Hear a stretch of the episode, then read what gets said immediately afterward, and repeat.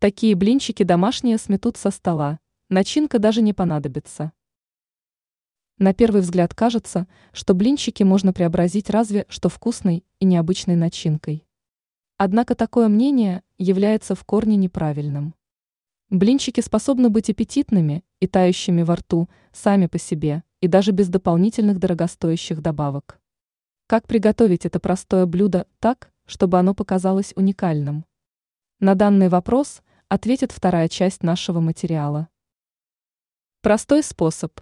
Во время приготовления заготовки вам понадобится добавить в тесто один секретный ингредиент, которым является сыр. На 200 граммов муки следует взять 170 граммов сыра.